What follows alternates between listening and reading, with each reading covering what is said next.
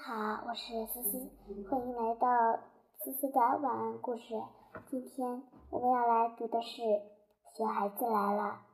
今天下午，妈妈回家的时候，竟然破天荒地的给陶小乐带来了一份肯德基的烤翅。他小乐激动坏了，屁颠颠的拆开包装盒，拿起一根烤翅就往嘴里塞。他吃着美食。嘴里忍不住美赞道：“妈妈，你可真是世界上最贴心的妈妈！现在你就是让我上刀山下火海，我也心甘情愿。”妈妈望了望眼神，真的？陶小乐站在心头上，也不管三七二十一，啃着。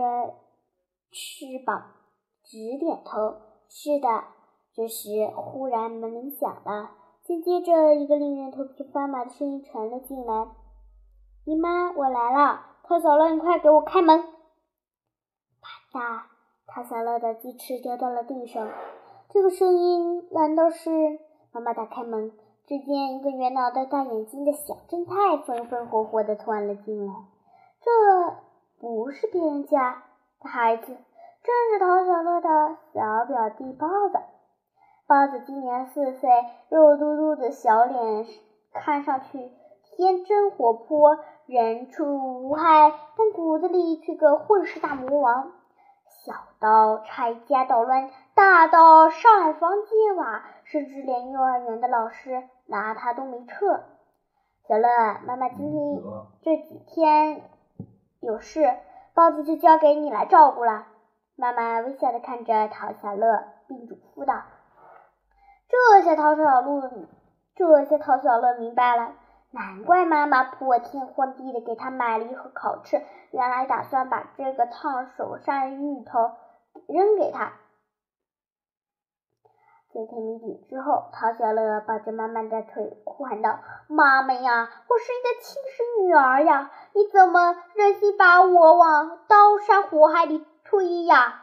妈妈无辜地说：“可你刚才不是已经说了，愿意为了妈妈上刀山下火海吗？做人要讲诚信，何况包子四岁了，已经懂事多了，对吗？”八字拍着胸脯，喜滋滋的说：“说对，舅妈，我已经懂事啦。”他在那咬牙切齿，一字一分的从嘴牙缝里挤出一段话：“你要是能懂事，母猪都能爬上树。混世大魔王说的话能信吗？鬼都不信。好了好了，你是姐姐，别总发脾气。”应该大度一点，让弟弟。妈妈捶了捶陶小乐的头。厨房里有水果，快去给果汁，快去给包子倒一杯。陶小乐瞪了一眼包子，转身去了厨房。结果，当他端着果汁从厨房里走出来，却见包子啃着烤翅，拿起一个正伸出舌头舔了舔，嗯，这个咸了点，留给陶小乐吃。包子把舔过的烤翅重新放回盒子里，又拿了另一个在嘴里塞了塞。嗯，这个皮表皮有点焦，还是留给唐小乐吃吧。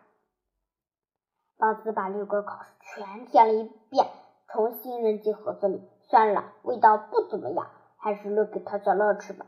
一旁的唐小乐气得浑身发抖，咬牙切齿的吼道：“包子！”包子吓得遇到仰头喊：“姨妈！”妈妈从房间里跑出来：“怎么了？怎么了？”陶小乐指着包子咆哮道：“他他他他他他他，爸烤翅全舔了一遍，上面都是他的口水。哎呀，不就是一盒烤翅吗？妈妈下次再买给你。”妈妈当起了和事佬。陶小乐气得够呛，一屁股坐在沙发上。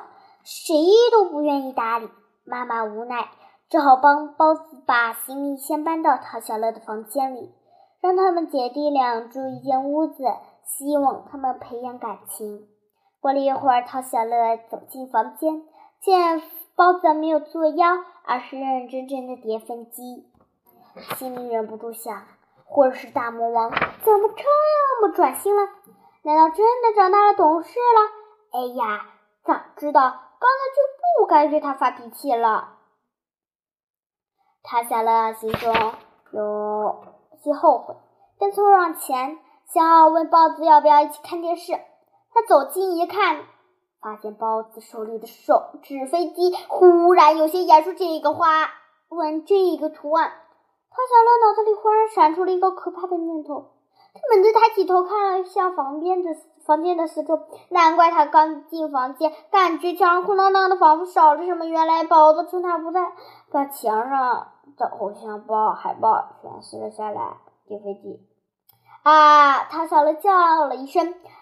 拿起身后的鸡毛掸子就追包子，姨妈姨妈救命呀！表姐要谋财害命了！包子撩起裤丫子就跑，一边跑还一边叫：“怎么了？怎么了？”妈妈从厨房里冲出来，包子躲在陶小乐的妈妈身后，哭的声泪俱下。呜，姨妈救救我！表姐说要：“打死我！”陶小乐的妈擦了擦包子的眼泪，转头看着陶小乐，严肃的说：“这是怎么一回事？小乐，你怎么能用鸡毛掸子打你弟弟呢？他他撕了我的海报，还拿来叠纸飞机。”陶小乐指着包子，气得上接不接下去。“哎，我又不是故意的，你要是要弄，还给你。”包子囔囔着，把纸飞机扔给陶小乐。陶小乐见自己的宝贝偶像全变成了废纸，只觉得心头的大火蹭蹭直冒。妈劝他说：“小乐，包子年纪还小，不懂事，你他也不是故意的呀。再说了，不就是几张海报吗？这怎么能是几张海报呢？”陶小乐大声嚷道：“那都是他的心头肉呀！”妈妈皱着眉头说。好了好了，妈妈回头重新给你买，好吗？别乱发脾气了。